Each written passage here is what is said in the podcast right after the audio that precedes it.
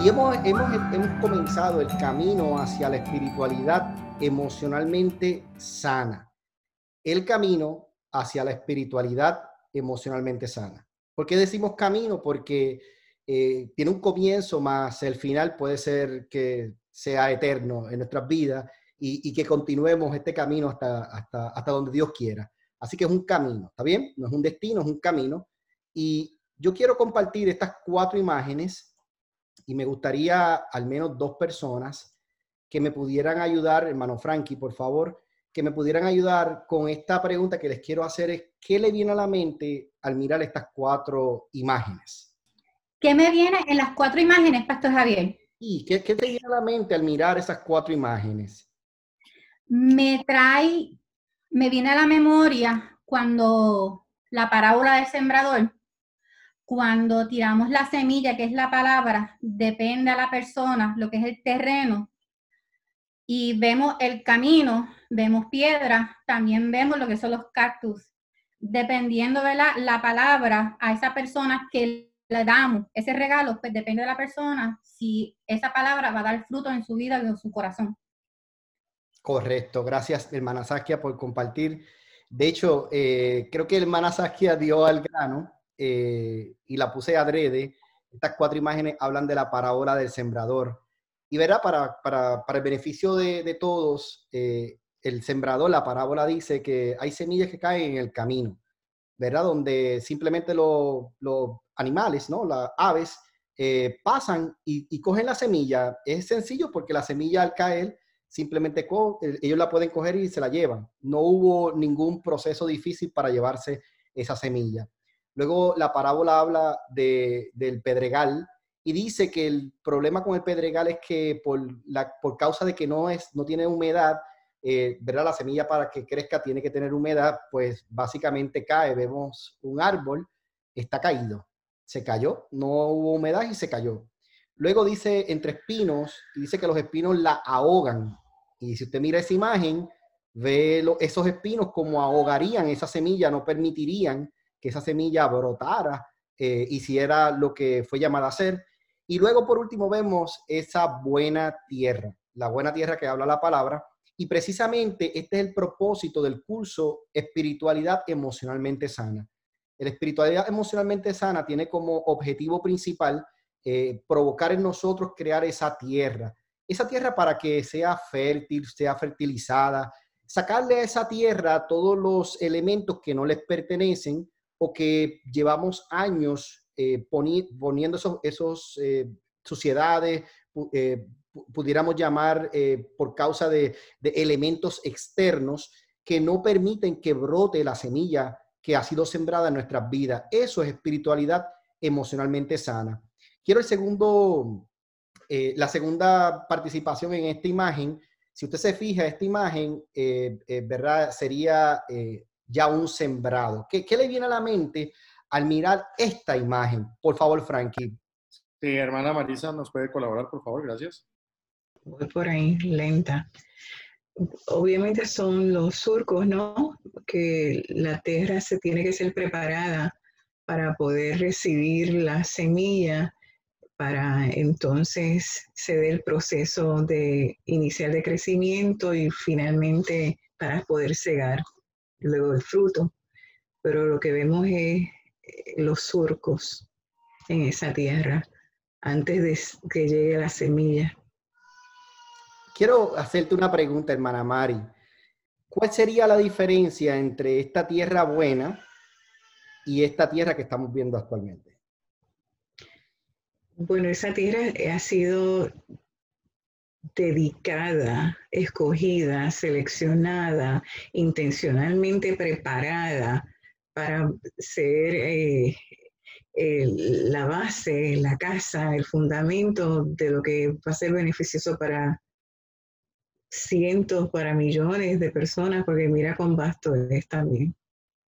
Las otras imágenes han sido limitadas, eh, eh, muestran hablan claramente ¿no? Cuando muestras los, los espinos, ves las semillas atrapadas en los espinos, pero la tierra fértil mm, fue tirada, no hay ninguna intención. Se cogió una tierra que estaba fértil y se tiró una semilla también, pero la otra, hay futuro, hay esperanza, hay alcance, hay destino, capacitación, desarrollo. Me callo.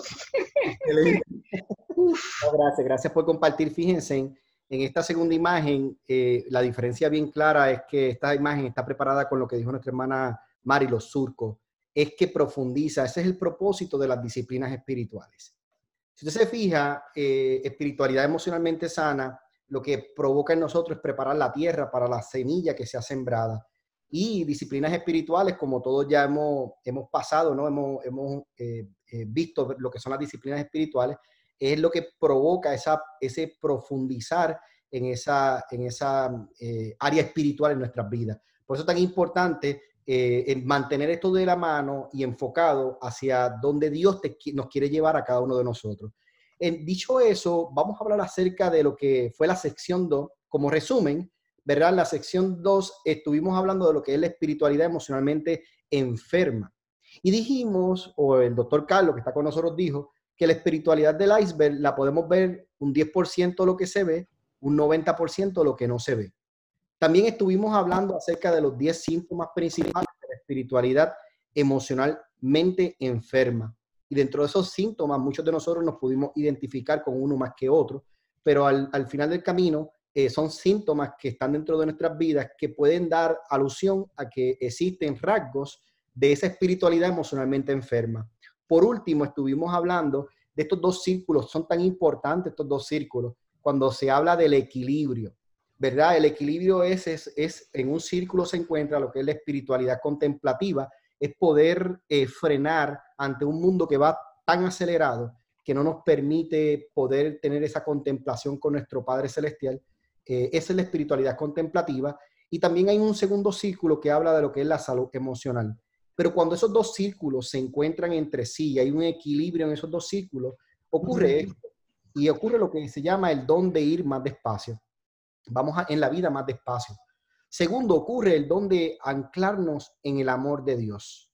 Y tercero, el don de liberarnos de las ilusiones. Entonces, es vivir esa vida equilibrada. Y eso fue lo que estuvimos hablando en la sección anterior, espiritualidad emocionalmente enferma. Y hago la aclaración porque es tan importante, ¿verdad?, determinar dónde estamos, como dijimos en, como vimos en el introductorio, dónde nos encontramos, sea que sea un niño espiritual, un infante, un adulto o sea un, joven, o dónde yo quiero llegar, hacia dónde yo me quiero proyectar. Entonces, entendiendo eso, hoy vamos a comenzar una nueva eh, parte que la vamos a llamar la espiritualidad emocionalmente sana o el camino hacia esa espiritualidad emocionalmente sana. Y en esta sección, la sección 3, estaremos hablando acerca de lo que es conócete a ti mismo para que puedas conocer a Dios. Conócete a ti mismo para que puedas conocer a Dios. Y aquí le pongo la imagen del iceberg, ¿verdad? Que hemos estado hablando tanto del iceberg, ese 10%, y muchas personas piensan que conocerse a sí mismo es cómo nos expresamos hacia afuera, ¿verdad? Cómo el mundo nos ve, eh, cómo soy yo ante las personas. Y ese es el conocerme a mí mismo para muchos. Más sin embargo, no es de lo que estamos hablando. El, que, el, conocerte a ti mismo va a involucrar profundizar Ahora yo les voy a invitar a que nos pongamos ese tanque de oxígeno eh, y que nos vayamos a las profundidades, porque vamos a comenzar a ver en este caminar de la espiritualidad emocionalmente sana esas áreas en nuestras vidas que solamente el Espíritu de Dios puede entrar y puede ahondar en nosotros. No con nuestras propias fuerzas, sino con su Santo Espíritu, es que vamos a poder lograr alcanzar eso que Él quiere que nosotros alcancemos. Así que entre los, dentro de los objetivos que vamos a tener en esta, en esta clase, en esta sección, el primer objetivo es identificar nuestros sentimientos y los de Dios para saber cuál es su deseo por nosotros. Segundo objetivo es observar la gran tentación. Ojo aquí, la gran tentación de no caer en ser personas falsas. Tercero, explicar lo que es la diferenciación, la escala de Bowell, o Bowen, quisiera decir Bowen, para ser fiel a tu ser verdadero. Y por último, vamos a identificar el camino para convertirnos en un ser auténtico, sin máscara ni fingimientos. Así que preparados y comencemos ya. Primera pregunta que quiero hacer en esta hora es, cuando queremos saber quiénes somos nosotros, tenemos que descubrir cuáles son nuestras, emociones y nuestros sentimientos. Y yo me atrevería a hacer esta pregunta, pero, eh, ¿verdad? Eh, ¿Quiénes de nosotros puede definir cuáles son sus emociones y sus sentimientos correctamente? Muchos de nosotros no, lo podemos hacer. Eh, se nos hace difícil decir, es que yo estoy sintiendo esta emoción o estoy experimentando este sentimiento. Pues por eso es que he preparado algunos, algunos puntos a seguir y esto quiero aprovechar y dejarles saber que los utilicé de la presentación de nuestra doctora Diana. Y número uno, los sentimientos son el resultado de las emociones. Me gustaría que nuestra hermana Diana nos pudiera compartir eh, qué, significa eh, los sentimientos son el resultado de las emociones. Gracias, mi pastor. Como lo mencionábamos en el introductorio, tenemos cierto tipo de percepciones, que son las reacciones a estímulos que recibimos del medio ambiente, auditivas, táctiles, olfativas, diversos tipos de estímulos que recibimos. Las, ante esos estímulos nosotros tenemos cierto tipo de emociones, es, es cómo lo sentimos positivamente o negativamente. Y esto lo convertimos en un sentimiento dependiendo de la intensidad con que nos llegue. Entonces decíamos, si tenemos una emoción de alegría, dependiendo de la fuerza con que llegue a nuestro corazón, a nuestra mente, a nosotros como personas lo vamos a convertir en un sentimiento de felicidad. Entonces, las emociones, los sentimientos son el resultado del impacto de esa emoción que llega a nosotros, es la profundidad que le damos a eso. Gracias por compartir, hermana Diana, excelente. Asimismo, también la emoción es el conjunto de esas reacciones orgánicas que experimenta el individuo cuando responde a cierto estímulo externo. Es lo que decía nuestra hermana Diana ahora mismo, una emoción es aquello que nos saca de un estado habitual, permitiéndonos experimentar algo positivo o negativo. Eh, no, no, podemos decir, y aquí yo quiero hacer un hincapié, porque no podemos decir que porque experimentemos una emoción negativa es que nosotros estamos mal, porque es la emoción la que se está expresando. No, es, no, no, no estoy hablando de la reacción de nosotros. Estoy hablando de la emoción se expresa. Significa que psicológicamente hablando, las emociones influyen en la atención, la conducta y la memoria. Yo quisiera un voluntario en esta parte, hermano Frankie, que me pueda decir qué entiende por las emociones influyen en la atención, la conducta y la memoria, por favor. A ver, nuestra pastora Estela, si nos puede colaborar con, con esa pregunta, por favor. Bueno, ¿cómo, ¿cómo influyen las emociones en la atención, la conducta y los... ¿Y, las qué, perdón? La memoria. Y la memoria, claro. Eh, bueno, como, como eh, ha venido diciendo el pastor, las emociones son eh, como un conjunto de impactos, sensaciones, la forma como nosotros estamos captando esa realidad. Y entonces, ¿qué, ¿qué hacen? Estas emociones son como un marco de referencia, son como, se vuelven como unos filtros, unos lentes que, nos van a, determinar a nosotros cómo vamos a percibir esa realidad. Y eso va quedando acumulado o va quedando guardado, eh, yo le digo como esa, esa caja negra que son precisamente nuestro, nuestro ser interior, son e, esos sentimientos. Y eso queda allí inscrito de tal manera que queda como, como una impronta. Y eso es lo que va a determinar más adelante nuestra forma de, percibir, nuestra forma de captar esas nuevas emociones y sensaciones. Gracias, gracias por compartir, Pastora Estela.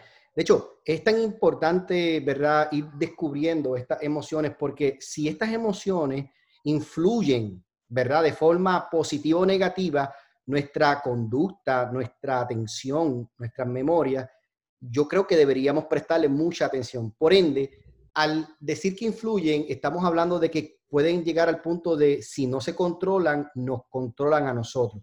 En otras palabras, podemos decir que por causa de un evento que pase, que no tengamos nosotros que ver con ese evento, no podamos dominar ese evento, controlar ese evento, son esas emociones las que van a reaccionar.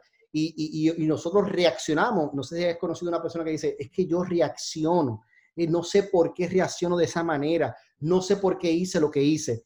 Hoy, mientras estábamos viendo, ¿verdad? Algunas noticias, eh, vimos una noticia que nos impactó, en mi esposo y yo, y fue que una persona eh, tuvo un accidente en Tampa, en un puente, y la persona, eh, ¿verdad? Al tener ese accidente, no se saben los detalles, pero la persona reaccionó de una forma u otra y su reacción lo produjo que se lanzara, se lanzaran, eran dos, se lanzaran de del bridge cayendo hacia la laguna. Estamos hablando de que en la laguna lo que van a encontrar son tiburones, alligator eh, y demás, y hasta ahora se estaba haciendo la búsqueda de estas personas. Lo que me interesa es saber qué fue lo que los llevó a ellos a reaccionar de esa manera, eh, ¿verdad? Y, lanzarse. A veces vemos personas que dicen, es que no sé qué pasó conmigo, reaccioné y, y pasó algo, pasó esto, pasó X, Y cosa. Pero son esas emociones descontroladas las que provocan en nosotros ese, esas reacciones. Por ende, cuando nosotros ponemos nuestros sentimientos y emociones en las manos de Dios y no dejamos que nos controlen, sino que dejamos que sea el Espíritu de Dios quien controle. Me gusta mucho el pastor Nino decir eh, que la palabra de Dios es viva y eficaz y más cortante que toda espada de doble filo, que penetra hasta partir el alma y el espíritu. Entonces, es yo permitir por medio de la palabra no dejarme influenciar y reaccionar por medio de mis emociones y de mis sentimientos. Más sin embargo, el conocerlos y el saber que están dentro de mí me pueden llegar a hacer o, me pueden llevar a ser, quisiera decir, el hombre y la mujer que Dios desea que seamos. Así que, así que continuemos con esto y vamos a analizar ahora un poco lo que son las emociones y los sentimientos, porque queremos describirlas, queremos saber realmente qué es lo que está pasando en este ser interno. Así que la primera es, la primera emoción, se encontraron, ¿verdad? Estas ocho emociones principales, posiblemente hay muchas más de ocho, pero estas son las, las ocho eh, principales emociones. Y dentro de esas emociones se encuentra la ira. Y la ira, fíjense, produce el sentimiento asociado, la furia, hostilidad, irritabilidad, el disgusto. Entonces, es tan importante nosotros saber, mira, yo estoy disgustado, esto que tú hiciste a mí me disgustó, pero esto viene por causa de la emoción, que es la ira, eso produjo en nosotros esa ira. Próximo, la tristeza.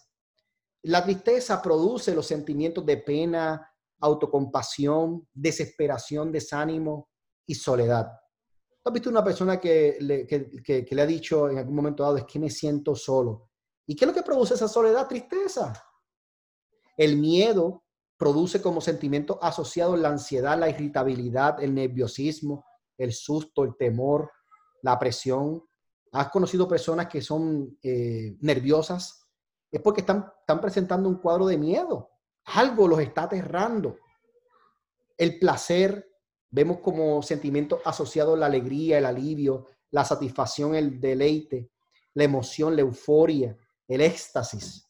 Están sintiendo estas cosas porque dentro de ellos hay un nivel de placer. Igualmente el amor la eh, eh, produce la aceptación, la confianza, la devoción y adoración así como también la sorpresa como emoción produce los sentimientos asociados que es la conmoción, el asombro y la maravilla. Siete y ocho es el disgusto y la vergüenza. Cada uno de ellos produce, por ejemplo, el disgusto produce eh, desprecio, desdén, aversión, repugnancia, eh, repulsión y la vergüenza produce la culpa, el remordimiento, la humillación, el pudor y el disgusto.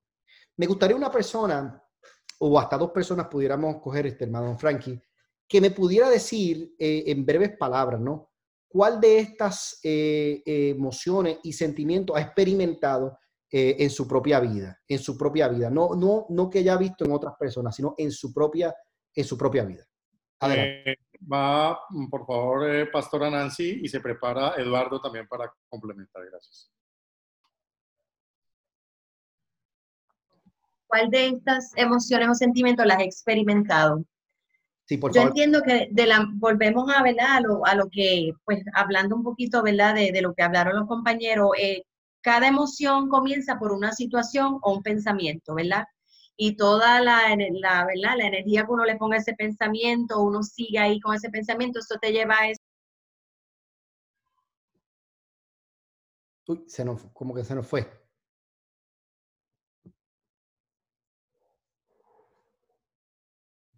Pastora, estás en mute. Estás en mute.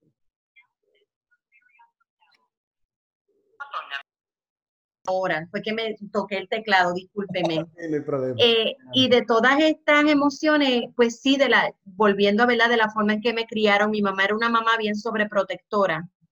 Al ella ser tan sobreprotectora, ella me privaba quizás de muchas experiencias como otras mamás que dejan los niños que salgan afuera a jugar, que estén afuera en la bicicleta, que mi mamá siempre nos mantuvo en la casa, todo era un peligro, todo era, me podía hacer daño y crecí de esa manera y yo entendí eh, que yo tenía muchos miedos que no tenían peso. Cuando yo vine al Señor, que yo me di cuenta de que, ¿verdad? De que esa, ese, esos miedos que yo tenía, pues no le agradaban al Señor, que el temor no venía de parte de Dios. Y yo me escudriñé la palabra, pues ahí entonces el Señor fue sanando esa área de mi vida donde pude experimentar unas experiencias tan lindas con el Señor donde Él me quitó básicamente los miedos que yo tenía, que eran miedos que no tenían peso. Era simplemente de como mi mamá me lo enseñó de esa manera, yo lo creí, yo crecí creyéndolo, lo que le llaman los core beliefs. Eh, no sé cómo decirlo en español, nos crían de esa manera, esto es lo que te enseñan, así tú creces y tú lo sigues pasando, ¿verdad? Mientras pasas la edad, pero después cuando uno viene al Señor, como dijo el, pastor Javier, uno se deja en las manos del Espíritu Santo y Él va trabajando con nuestras vidas, porque cada vida es diferente, ¿verdad? Cada experiencia es diferente y Dios trata diferente con cada uno de nosotros. Pero sí yo puedo decir que yo sentí una sanidad eh, en mi vida a través del Espíritu Santo de, de que dejé muchos miedos, pero entendí que fue que no fue mi culpa, fue como me enseñaron. Entonces ahí fui reconociendo esa emoción y fui trabajándola, fui trabajándola y reemplazando, reemplazando esos pensamientos y mi manera de pensar y, y nada, en la palabra con el Señor. Gracias, Pastora Amén. Nancy, por compartir. Gracias por compartir. Hermano Eduardo, adelante.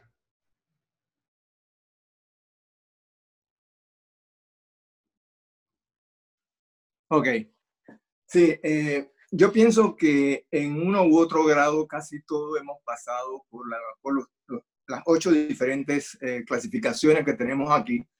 Lo único que con el devenir de la vida de uno, del desarrollo, ¿sí? uno va eh, superando ciertas, ciertas, ciertas cosas que va controlando, en especialmente eh, ese miedo, que decía ante la, la, la pastora, es muy cierto que a veces de la niñez, por ciertas situaciones traumáticas que hemos pasado siendo niños, problemas familiares, ¿sí? te van creando ciertos miedos, pero a medida que vas superando esto, y lógicamente cuando llegas al Evangelio, eh, superas más, te liberas más, pero sin embargo siempre vas a seguir eh, manteniendo mientras no tengas eh, una, una madurez emocionalmente sana.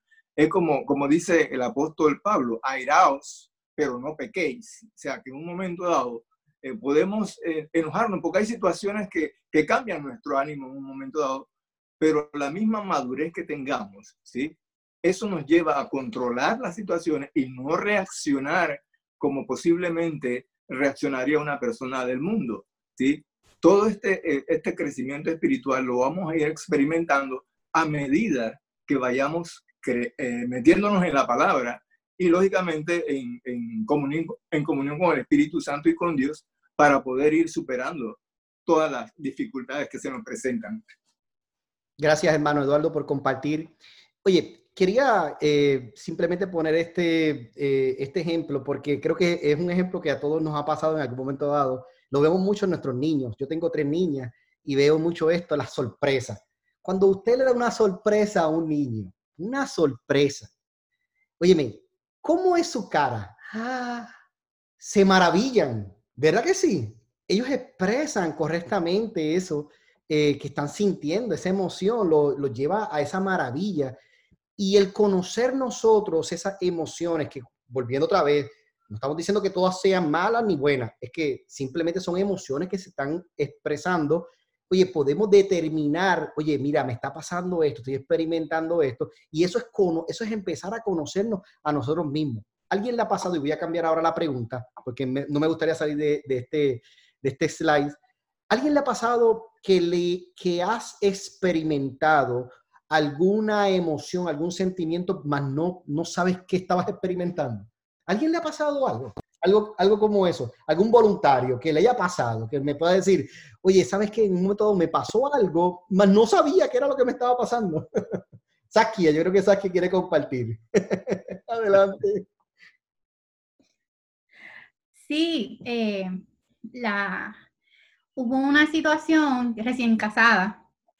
Tuvimos un tiempo de que estuvimos en mala. Eh, los dos no estamos trabajando, mi esposo y yo y nos dio con verificar las tarjetas de bodas que te regalan, que te dan las tarjetitas. Y entonces me mi esposo me dijo, que ¿tú verificaste cada tarjeta? Y yo dije, sí. Y pues la cantidad que salió, pues lo, habíamos gastado. Y me dijo, Saskia, encontré más de 500 dólares en las tarjetas. ¿Tú estás segura que las revisaste? Y yo le dije, pero sí, las revisé. Y sí, pastor, experimenté muchas emociones, lo que era la, la alegría, la, sorpresa, también el amor, que como Dios, ¿verdad? Contesta y nos protege. Y entre los dos experimentamos todas esas emociones juntos. De verdad fue una, una gran sorpresa. Wow. Gracias, gracias por compartir. O sea, en otras palabras, que, que podemos experimentar muchos de nosotros diferentes emociones, y, me gusta mucho porque acaba de decir nuestra hermana Saskia que pudo experimentar en el mismo momento eh, varias, eh, varias emociones y fueron expresadas por sentimientos. Porque así nos pasa, así somos nosotros. Nosotros nos pasa eso. Y, y valga la redundancia, y hay ocasiones que no sabemos lo que nos está pasando, experimentamos una emoción, un sentimiento, mas no lo logramos definir. Precisamente espiritualidad emocionalmente sana es lograr empezar a definir es ir directamente al, blanco, saber, mira, estoy expresando esto por esto. Entonces, cuando podemos llegar a ese nivel de poder entender lo que estamos viviendo, lo que estamos expresando, vamos a poder empezar a profundizar aún más en ese, en ese iceberg. Así que, yendo con esta misma línea de pensamiento, vamos a analizar, y los voy a invitar a analizar juntos, qué ocurre en la vida de nuestro Padre Celestial porque, y digo vida porque sabemos que, eh, Jesús llegó al mundo y, Jesús también experimentó en su carne humana, experimentó lo que muchos de nosotros podemos experimentar y Dios también lo experimentó. Yo quiero poner algunos de los ejemplos que, ¿verdad? Eh, podemos ver en la misma palabra y dice, y Dios consideró que esto era bueno, estábamos hablando de Génesis, y dice, y bueno y muy bueno. En otras palabras, Dios estaba encantado, deleitado, lleno de placer por nosotros. Imagínense a Dios con esa carita tan feliz, tan alegre. Estaba contento, sintió esa emoción de placer por nosotros. Ahora, vemos también, ¿verdad? El paralelo, porque, eh, o, la contradicción, quisiera decir, yo el Señor, tu Dios, soy un Dios celoso. Y vemos a Dios ahora con otra cara de, Imagínense que esta cara es de celo, porque no encontré una. No sé cómo se diría la cara de celo. con amor eterno te he amado, por eso prosigo con fidelidad. Esto vemos a Dios alegre otra vez. Te he amado, el amor, Dios expresándose en ese amor que, que, él, que él, tiene, que Él siente, que él, que él da, que Él brinda. El Señor se arrepintió de haber hecho al ser humano en la tierra y le dolió en el corazón. Y vemos a Dios triste, se arrepintió. Vemos a Dios, hasta podemos llegar a decir que pudo experimentar esta confusión que hice, que, ha pasado aquí. Luego dice, ¿cómo podría abandonarte Israel? Dentro de mí el corazón me da vuelcos y se me conmueven las extrañas. O sea, 11, 11 8. Y vemos a Dios ya como en ese, en ese sentir de decirte, ¿cómo voy a abandonarte? O sea, tú, tú, eres mi hijo, tú eres Israel, tú eres mi pueblo. ¿Cómo abandonarte? Eh, son emociones que Dios está expresando. La ardiente ira del Señor no pasará hasta que haya realizado del todo los propósitos de su corazón. Vemos a Dios otra vez molesto. Y por último, Jesús se les quedó mirando. ¿Y cómo dice la palabra que se les quedó mirando? Enojado y entristecido. Estaba experimentando en ese momento dos sentimientos, emociones. ¿Qué, qué, está pasando aquí? Y ya vemos a Jesús triste. Muchas veces podemos decir que, que, que nos sentimos tristes, otras veces no nos, nos sentimos decepcionados. La tristeza, la decepción produce la tristeza en nosotros. Y, no, y tú puedes decir, pero ¿qué me pasa? Es que me defraudaron. Entonces eso produjo en mí una tristeza, pero, pero así vemos a Dios. Dios pasó por toda esta etapa. Y ojo acá, y no dejó de ser Dios. Vuelvo te lo vuelvo a repetir. Dios pudo experimentar todos estos sentimientos, emociones, mas no dejó de ser Dios. Pero ¿por qué es tan importante entender que si Dios lo experimentó, Él nos hizo a imagen y semejanza? Significa que nosotros también los vamos a experimentar y los experimentamos diariamente. Ahora, el conocer eso que estamos experimentando y fortalecer esas áreas donde necesitan ser fortalecidas es lo que va a provocar esa, esa renovación, esa transformación. Yendo, yendo a, ese, a ese punto de esa, de esa transformación, esa renovación, Dios está interesado en que así como estamos nosotros hoy, así como estamos, Él quiere trabajar en nosotros. No, no, no, Dios no espera que, que seamos transformados para trabajar. No, no, Dios nos coge eh, me gusta mucho la expresión de Pastor Nino, Dios te ama tanto que, que, te acepta como eres, pero Dios te ama más que no te deja como, como estás. O sea, en otras palabras, hay una, Dios te ama tanto que así como somos esa materia prima, cuando llegamos al Señor, Dios nos acepta, Dios nos ama así como llegamos. Dios utiliza nuestras emociones como materia prima para hablarnos, para transformarnos, para producir en nosotros ese cambio. Ahora bien, cuando nosotros nos permitimos poner en sus manos, así como el alfarero, cuando está haciendo ese barro y está dándole forma a ese barro, esas emociones empiezan a salir, empiezan esas reacciones a salir y tú empiezas a decirle, Señor, ¿sabes qué? En mis manos daño esto, el molde lo daño, pero permíteme ponerme en tus manos. Y cuando tú te permites poner en las manos del Señor, mira lo que está pasando, sale un producto completamente diferente, que ni aún los que te conocían van a, van, a conocerte. Los que te conocían van a decir algo diferente ahí en esta persona, algo diferente ahí en, él o en ella. Completamente de acuerdo, porque están logrando llegar a ser quien Dios desea que seamos. Por eso es que decimos que uno de los obstáculos de conocer a Dios es nuestra falta de autoconocimiento. Y terminamos usando máscara ante Dios nosotros y otros. ¿Te ha pasado que en algún momento dado te has encontrado utilizando máscara? No puedes ser tú. Tú quieres eh, expresarte de una forma, mas no lo puedes ser, estás usando una máscara. Y el obstáculo más grande de nosotros, hermanos, de nosotros, el obstáculo más grande para nosotros poder conocer a Dios es primero conocernos a nosotros mismos. ¿Y cuántos de nosotros realmente nos conocemos? Te voy a hacer esta pregunta. ¿Cuántos conocen la persona que vive dentro de ti? Realmente tú conoces la persona que está dentro de ti, que vive dentro de ti. O sea, en otras palabras, si tú fueses un apartamento, tú conoces tu inquilino. Tú sabes quién es tu inquilino, quién es el que vive ahí adentro. Porque a veces no nos conocemos, vivimos vidas separadas de realmente quiénes somos y quienes el mundo desea que seamos y optamos por lo que el mundo desea que seamos antes de escoger quienes realmente nosotros somos. Y precisamente de esto se trata lo que es la gran tentación de ser personas falsas. Si vemos en, Lucas capítulo 4, versículo del 1 al 13, por razones de tiempo, no lo, no lo vamos a leer, pero me gustaría que lo pudieran poner en sus anotaciones. Vemos a Jesús cuando el enemigo lo tentó. Lo tentó 40 días, dice la palabra, y fue y se le apareció. Y dentro de esa tentación, ¿verdad? Vemos a Jesús eh, eh, en el espíritu. Jesús estaba en, el, estaba en ayuno, estaba en el espíritu. Dice la palabra que en el espíritu fue en ese momento cuando se le aparece eh, Satanás. Y Satanás le hizo unas ofertas. Y precisamente son estas mismas las ofertas que hoy por hoy nosotros hemos aceptado para no ser realmente quienes realmente debemos ser. Y dentro de la primera oferta, ¿verdad? Que le hizo es lo que hoy nosotros conocemos, que le, está, él, él le habla y lo que le estaba hablando era de lo que él hace, cambia estas piedras en pan. Entonces le está diciendo, hazlo. Y a veces pensamos que lo que nosotros hacemos es lo que nos define. La pregunta que te voy a hacer en esta hora es, ¿qué te define? ¿Lo que tú haces, tu profesión? En este caso vemos una maestra. Muchas veces le preguntamos a una maestra, eh, ¿quién tú eres? Y te contesta, soy maestra. Pero realmente eso es quién tú eres.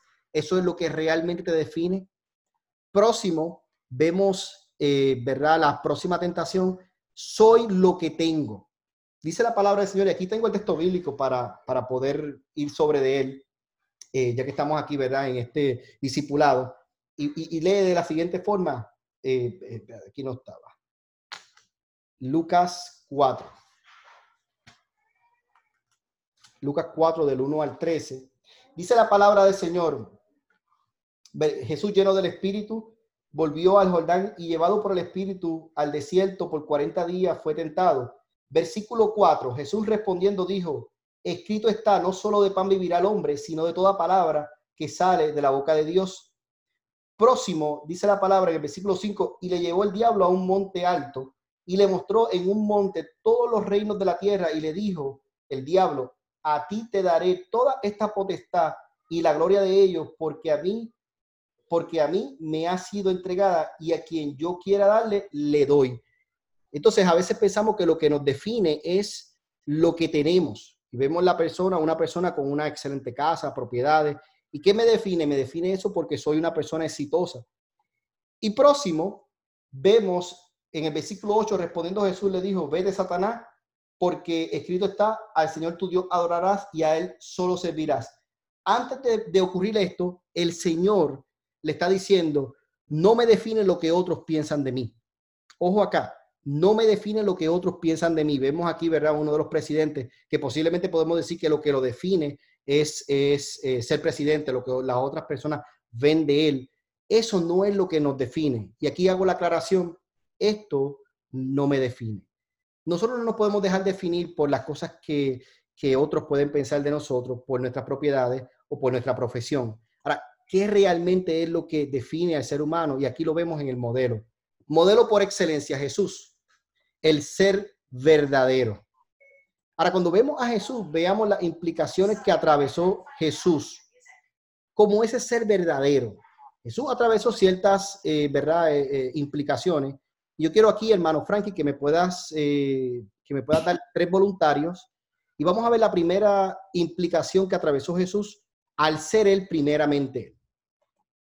Ok, eh, vamos en el orden de Rebeca, hermana Rebeca, hermana Emily y el doctor Carlos, pero antes quería leer eh, a través del chat, la pastora Estela nos dice, no, que a ella la define lo que la palabra dice que es, el ser debe ser relevante ante el hacer y el tener. Gracias, Pastor Estela, por compartir. Vamos entonces con la hermana Rebeca, por favor. Perdón, porque estoy teniendo unos problemitas con el audio. ¿Cuál era la pregunta? Veamos las implicaciones que atravesó Jesús para llegar a ser ese ser verdadero. Entonces, la primera, eh, si me la pudiera leer. Jesús defraudó a muchas personas por escoger vivir fiel a su verdadero, a, su ser verdadero. Gracias, hermana. Fíjense que Jesús, eh, vemos a un Jesús que cuando logra ser Él, Él comienza con, a defraudar, ¿verdad? A personas, porque cuando nosotros comenzamos a ser quienes realmente somos, mucha gente se van a empezar a sentir defraudadas. Próximo.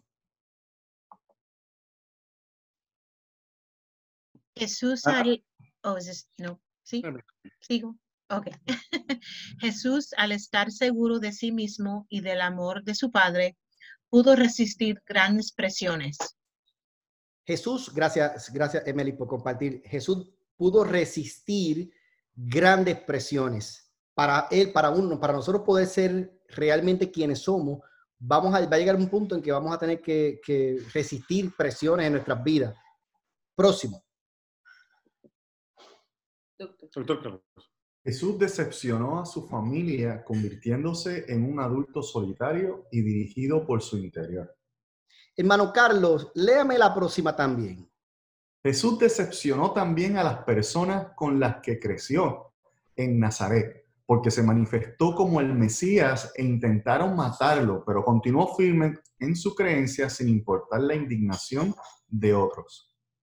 ¿Qué puede, qué puede aportar, eh, Carlos, en este, en este último anunciado?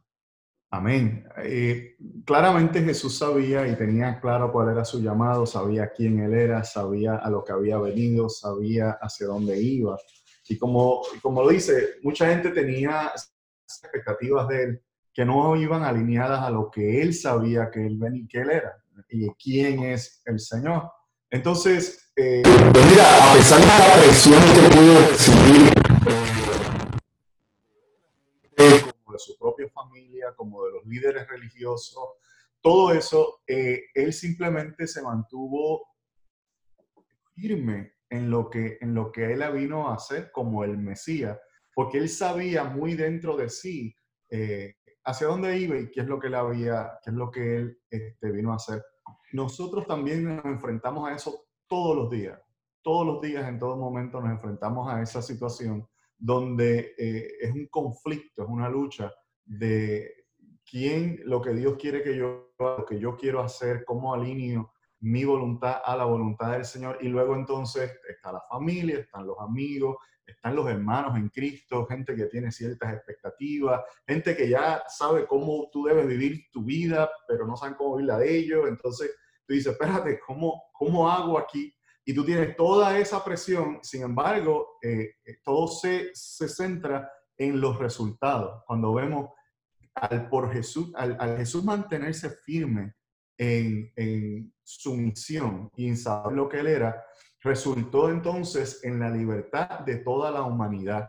Y luego todo el mundo pudo decir, Osana al Rey que vive, gloria a Dios por el sacrificio que el Señor hizo y por la resurrección, porque por eso estamos aquí. De igual manera, muchas veces a lo mejor la gente no ve inmediatamente eh, lo que Dios está haciendo con nosotros, pero si nosotros perseveramos hasta el fin, eventualmente eh, la palabra de Dios no vuelve atrás vacía, la gente entonces ve ciertamente lo que Dios está haciendo en esta persona. Gracias, hermano Carlos, por compartir.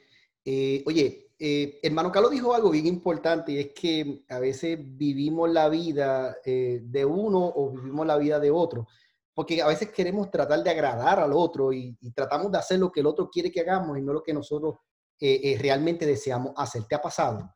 ¿Alguien de los que está aquí le ha pasado alguna vez que se ha encontrado, eh, porque no me gustaría pasar esto por alto, que se ha encontrado en que mm, te encuentras haciendo algo por agradar al otro, pero realmente no era lo que tú querías realmente hacer? Eh, ¿Alguien le ha pasado? Que, le gustaría compartir Marieli. Adelante, Marieli. Sí, eh, a veces me ha pasado que yo soy un poquito más quizás introvertida y cuando compartimos con personas que son demasiado extrovertidas, pues por ejemplo, vas a viajar o vas a hacer algo, pues en los planes estás todo extrovertido. Y si, por ejemplo, tú quisieras tener un tiempo, un rincón para tu leer o para simplemente tener quietud, pues como que lo encuentran está raro. Y entonces es como tratar de, equilibrar, hacer un balance o decirle simplemente, mira, dentro de mis planes, yo también quiero tener un espacio para yo hacer esto y de esta forma pues yo disfruto, pero siempre y cuando seamos claros y le digamos, hay personas que les gusta todo el tiempo y, y, quizás ahora más, ¿verdad? La comunicación es, es, mucho por video, pero a veces no todo el tiempo no está en la disposición de poder contestar la llamada por video. Eh, puede estar uno en, un baño, entonces eh, a veces hay personas que disfrutan ese tipo de cosas, sin embargo a veces pues lo tenemos, o sea, hay ocasiones que hay que mejor decirlo, mira, es que prefiero me llames por audio, y acordar con la persona, pero mientras tratemos de agradar y haciendo cosas aunque nos molesten, nos engañamos a nosotros mismos y producimos sentimientos que no son los que el Señor quiere en nosotros. Gracias, mi amor, por compartir. Yo quiero hacer esta pregunta ahora porque, fíjense, si utilizamos, y aquí es donde quiero que no, no, no, nos paremos, ¿no? En, en, esta brecha. Si, si Jesús es nuestro modelo a seguir, ¿no? Él es el, el, que yo quisiera emular en algún momento dado en mi vida, o, quisiera parecerme a Él, tomar sus decisiones. E, esta famosa frase, eh, que la decisión que tomara Jesús, yo la tomaría. Entonces, si él fuera el modelo y vemos que Jesús, por ser él, por ser él, se decepcionó a muchas personas, es, cierto, y defraudó posiblemente a muchos otros, mas sin embargo no dejó de ser, como dice nuestro hermano Carlos, no dejó de ser él y no dejó de hacer el propósito para lo cual él vino a este mundo. Entonces, ¿cómo ser fiel a tu ser verdadero? Y aquí yo quiero que entendamos ¿no? lo que es la diferenciación eh, en la escala de Bowen. Es interesante porque en esta escala, ¿verdad? Él, habla de, una escala que va desde un 0 hasta un 100%, o hasta un 100, no, no, dice, no dice por ciento, donde de 0 a 25 eh, es un, tipo de persona, de 25 a 50 otro, de 50 a 75 otro, y de 75 a 100 es, es el otro tipo de persona. Ahora bien, ¿Dónde se encuentra, dónde se centra Jesús en esta escala? Pues se lo voy a poner aquí, mil disculpas por el acento, no lo teníamos disponible, lo vamos a tener para la próxima clase. Ahora, Jesús se encontraba en ese, en ese, en ese, en ese lugar, pero por llegar Jesús a ese lugar, en esta escala, ¿verdad? Eh, Jesús pudo tener todo lo que acabamos de decir. Nosotros en ocasiones nos visualizamos en diferentes tipos de, de esta escala, por ejemplo, de 0 a 25, de 25 a 50, porque no buscamos ser nosotros, sino buscamos cómo agradar al, al, otro. Y aquí hago el, paréntesis, tengo que hacerlo por, por el amor de Dios, tengo que hacer este paréntesis, porque, ¿verdad? La misma palabra es muy explícita al decir que en ocasiones si a mi hermano eh, le molesta algo, ¿no? Eh, y yo pudiera tener en mi haber, ¿verdad? El no hacerlo por molestia a él, pues hágalo por amor a él. Entonces, no estoy hablando en este momento de defraudar a las personas o hacerlas sentir mal eh, eh, con algo que yo pueda hacer por ellos, sino estoy hablando de cómo yo puedo ser yo. ¿Sí me entiende? Es cómo yo puedo ser el, Javier Enrique Santana que, que Dios me llamó a ser. No ser el Javier que el mundo quiere que seamos y así ponga su nombre. Entonces, entendiendo esa escala, ¿verdad? Donde Jesús marca la pauta de, de, ser la persona de 100, esta escala define los objetivos y los valores de su propia vida, separados de las presiones que los rodean. Pregunta que le hago, ¿podemos ser nosotros en medio de las presiones que nos rodean?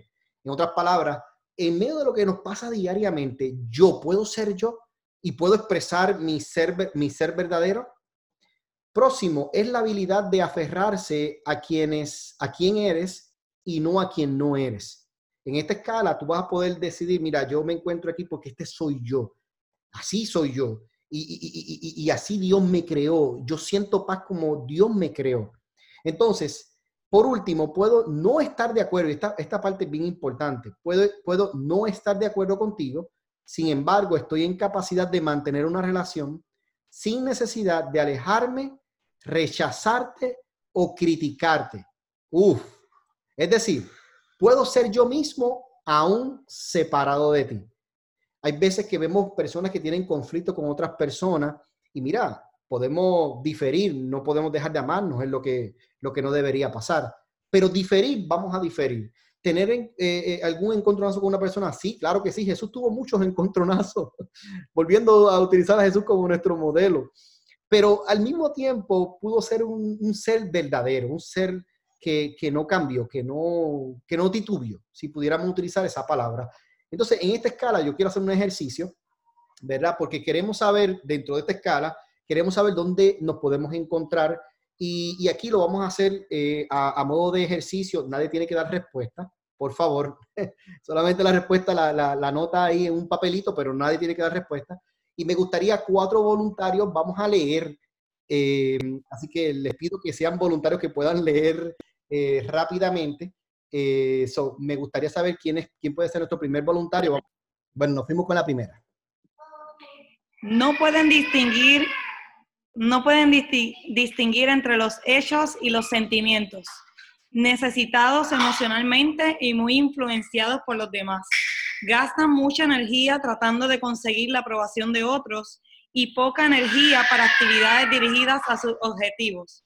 No pueden decir palabras tales como pienso o creo. Poca separación emocional de sus familias. Relaciones maritales dependientes. Les va mal en las transiciones, crisis y cambios en la vida. no pueden ver dónde terminan ellos y comienzan los demás. Gracias. Vamos con el próximo. O la próxima. Tienen escasa habilidad para diferenciar los hechos de la realidad. La mayor parte de su ser es ficticio y los demás lo perciben. Cuando el nivel de ansiedad es bajo, obtienen resultados bastante buenos. Imitan a los demás rápidamente y se esfuerzan para conseguir la aceptación de todos. Generalmente hablan de un grupo de principios o creencias y siguen otros. La autoestima aumenta con los cumplidos o baja con las críticas. Reaccionan fácilmente y pierden el control cuando una relación termina o se desequilibra. Desequilibra. Bajo la presión del estrés, por lo general, toman malas decisiones debido a su incapacidad para pensar. Para cubrir su ser ficticio, buscan poder, reconocimiento y el amor de los demás. Muchas gracias. Vámonos con el próximo. Son conscientes de que los pensamientos y sentimientos funcionan como un equipo y tienen un nivel razonable de ser verdadero. Pueden seguir los objetivos de vida que están determinados desde su interior y expresar opiniones sin decepcionar a los demás. El matrimonio es para ellos una sociedad que funciona, donde se puede disfrutar de la intimidad sin perder el ser. Permite que los niños avancen a la autonomía adulta a través de etapas del desarrollo. ¿Y el último? Está seguro de quién es y no se ve afectado por críticas o elogios, porque se orienta a principios y se dirige a objetivos puede dejar a la familia de origen y convertirse en un adulto auto, ay, perdón, autónomo. No, autónomo, tranquila. Dirigido por su interior, seguro de sus creencias, pero no dogmático, oh my goodness, o cerrado en su pensamiento. Puede escuchar y evaluar creencias de otros y descartar los viejos conceptos por los nuevos. Puede oír sin reaccionar y comunicarse sin, contrariar a los demás. Puede respetar a las personas sin tener que cambiarlas. Reconoce la dependencia en los demás y la responsabilidad por los demás. Libre para disfrutar de la vida y el juego. Puede estar sin ansiedad en medio del estrés y las presiones. Puede tomar responsabilidad por su propio destino y por su vida. Bueno, muchas gracias a todos los que compartieron, eh, ¿verdad? Este espacio. Miren, yo quiero que se fijen en, algo que ocurre en este cuadrante. Fíjense, en este cuadrante vemos eh, de 0 a 25 y vemos de 25 a 50, que en estos dos cuadrantes se encuentran los que dependen mucho de los demás. Esos, estos dos cuadrantes son ese punto de donde yo hago para no afectar a los demás, para no afectar, yo, yo digo para no, que no se afecten los demás. Yo eh, efectúo mis acciones para que nadie más se afecte. Y, esos son los que se encuentran en este, en este cuadrante. Cuando vamos al cuadrante 50-75 y de 75 a 100, ya estamos haciendo una transición donde ya yo no estoy ocupado en que se afecte el otro, más sin embargo respeto, y aquí es una de, las, de las contestaciones para la pregunta de Carlos, yo respeto porque cuando tú analizas en el 75 a 100, y obviamente sabemos que Jesús eh, era un 100 por excelencia, Jesús podía decir las cosas y, y, no, y no se ofend, no, él, él, no se sentía que ofendía a las personas. Y aquí es, un punto interesante porque eh, yo tengo este dicho, ¿verdad? Y, no, sé, no sé ni cuándo lo adopté o lo adapté en mi vida, pero yo siempre soy responsable por lo que yo digo, no por lo que tú puedas entender, porque hay personas que entienden cosas que, que no fueron las que tú dijiste. ¿Te ha pasado? ¿A alguien le ha pasado? que tú sabes lo que dijiste, más sin embargo lo que recibiste como contestación fue completamente diferente. Eso pasa mucho cuando se está tratando de debatir o se está tratando de, hacer una resolución de un conflicto, de una situación. No, porque usted dijo, no, bueno, yo, yo, déjeme aclarar, yo dije esto, pero lo que usted entendió fue esto. Y Jesús estaba en ese nivel. Jesús podía corregir y la persona se podía ofender más sin embargo, él no hizo una ofensa. Mira a ver si me, están, si, me, me, doy a entender. Porque cuando usted mira el 75 al 100, me llama la atención, puede oír sin reaccionar. O sea, en otras palabras, y comunicarse sin contrariar a los demás. No, no, Jesús, no, no, no, estamos hablando de que yo tengo la razón, tú no la tienes. No, yo te escucho. Eh, la situación fue esa, yo te escucho, no reacción.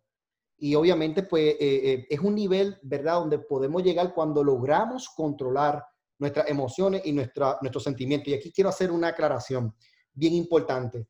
Yo, y, soy fiel creyente en lo que voy a decir, sin la obra del Espíritu Santo en nosotros, e, esto es imposible.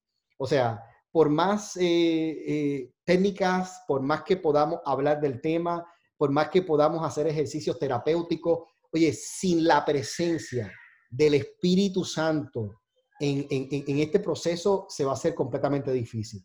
Ahora, yo creo que tú te hagas la pregunta de dónde tú te encontrarías en medio de este, de este cuadrante.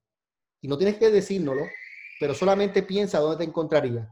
A medida que te vayas acercando, y aquí viene la clave, mientras más te vayas acercando al 75 al 100 es, es lo que demuestra la espiritualidad emocionalmente sana en una persona. ¿Está bien? Mientras más nos acerquemos, dicho sea de paso, mientras más nos alejemos, está demostrando una espiritualidad emocionalmente enferma. Así que, ¿dónde tú te encuentras? Analízalo también con el test que hiciste, o que todos hicimos, y mira a ver si, si guarda, guarda relación el test que hicimos versus esta escala. ¿Está bien? Bueno, dicho sea de paso, el camino para convertirnos en un ser auténticos, sin máscaras ni fingimiento. Y ya estamos terminando. Este, este básicamente es el último slide. Eh, déjame ver, estamos bien en tiempo. Eh, el camino para convertirnos en un ser auténtico, sin máscaras ni fingimiento. Primer voluntario, por favor, que me pueda leer el primer punto. El, eh, Continuamos con nuestra hermana Saskia, por favor. la segunda ronda. Gracias. Presta atención a tu interior en silencio. La disciplina de la meditación. La disciplina, gracias hermana Saskia. La disciplina de la meditación. ¿Cuántos hemos escuchado esta disciplina?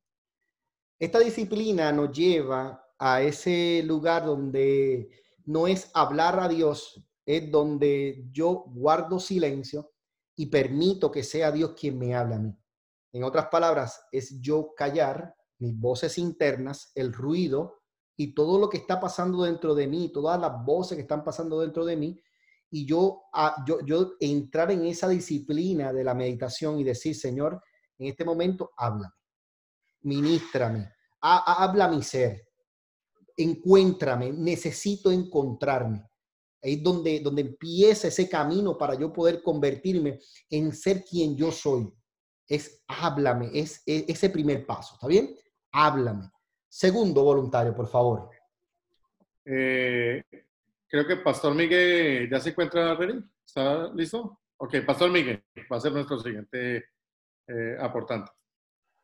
Sí, amén, amén. Eh, Encuentra compañeros de confianza que te ayuden a quitarte las capas del ser falso. Pastor Miguel, ¿quisieras abundar algo en este punto? ¿Cómo no? Es muy común, es muy común que te encuentres con alguien en la... Eh, usualmente usa la palabra ahí compañero, eh, así que puede que te encuentres a alguien dentro de la iglesia, de la congregación, en tu trabajo, en la escuela, que de algún modo y muchas veces no intencionalmente, pero pretenden o te impulsan a ser falso, a tener una capa, porque ellos mismos la tienen. Eh, si, utilizamos como ejemplo algún compañero de, congregación, eh, trata de presentar una imagen falsa de él mismo y te obliga de, de algún modo, no hay obligación, ¿no? Pero te influye a que tú también entonces tengas una falsa espiritualidad o unas experiencias que no has tenido, las escuchaste de otro, pero de algún modo te infunden lo contrario. Y aquí te está invitando a que encuentres compañeros de confianza que te ayuden a, quitarte esas capas de falsedad. Eh, no que te dejes llevar por la ola, sino que alguien te diga, cuando tengas deseos de llorar, llora. Si, tienes si, si estás triste, exprésalo, porque es parte de nuestra esencia, de lo que somos, y a veces eh, la religiosidad nos invita a, secarnos las lágrimas antes de salir al público y a cambiar la cara y, hacer el acto del payaso, eh, aunque en ocasiones la gente tiene que vernos tal y cual somos. Gracias, Pastor Miguel, por compartir. De hecho, eh, dijiste algo bien importante y es que eh, en ocasiones hay dos vertientes. En ocasiones hay quienes tienen unas capas que no queremos que nos las saquen. en otras, o sea, estamos bien mientras tenemos la capa. Si no me sacan la capa, estoy bien. Pero el problema está en que esa capa no, no, va a permitir, no va a dejar que seas tú quien realmente eres. Yo pongo aquí la imagen de la cebolla. ¿Cuántos, cuántos conocemos la cebolla? ¿Cuántas capas tiene una cebolla?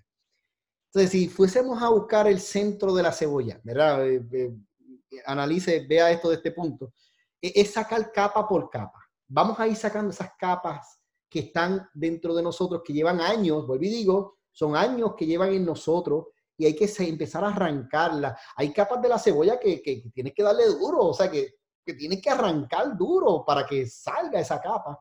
Entonces, es sacar esas capas para llegar a adentrar y a profundizar en quiénes realmente somos, ¿está bien?